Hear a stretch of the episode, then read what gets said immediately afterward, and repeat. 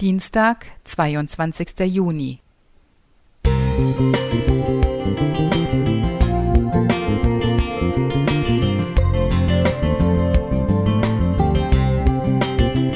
Ein kleiner Lichtblick für den Tag.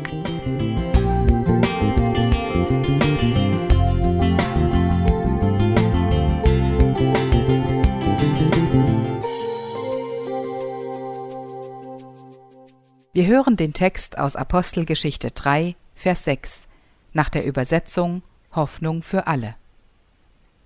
Doch Petrus sagte, Geld habe ich nicht, aber was ich habe, das will ich dir geben. Im Namen von Jesus Christus aus Nazareth, steh auf und geh. Er sah den ganzen Tag nur Füße, so viele Füße. Wahrscheinlich konnte er schon an den Schuhen, in denen die Füße steckten, abschätzen, was ihn erwartete. Und vielleicht sind gerade die Füße in den ärmlichen Sandalen stehen geblieben, damit die dazugehörigen Hände ihm ein paar Münzen zuwerfen konnten. Der Platz an der Tempeltür, zu dem er täglich getragen wurde, Vers 2, weil er sich nicht aus eigener Kraft fortbewegen konnte, war kein schlechter Platz. Auf dem Weg in den Tempel waren die Gläubigen gebefreudiger als sonst.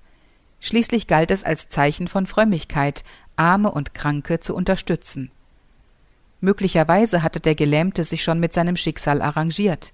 Er kannte es ja nicht anders. Auf dem Boden sitzend, von den meisten Vorbeigehenden übersehen, von der Hilfe anderer abhängig, seiner Würde beraubt. Als Petrus und Johannes den Tempel betreten wollten, bat er auch sie um Geld, sagt der Text in Vers 3, Hoffnung für alle. Und da war doch noch eine Spur von Lebensmut in ihm, denn es heißt, erwartungsvoll sah der Mann auf. Vers 5 Hoffnung für alle. Er ahnte noch nicht, dass sich gleich sein ganzes Leben verändern würde, und doch war da ein Funken Hoffnung. Petrus nahm den Gelähmten bei der Hand und richtete ihn auf. In einem Augenblick veränderte sich seine gesamte Lebenssituation.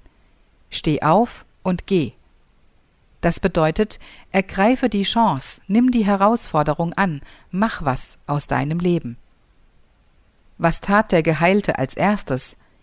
Er ging gemeinsam mit den Aposteln in den Tempel. Er freute sich wie ein Kind. Außer sich vor Freude rannte er umher, sprang in die Luft und lobte Gott. Vers 8 Hoffnung für alle. Kennen wir das Gefühl, gelähmt zu sein, auch wenn wir laufen können?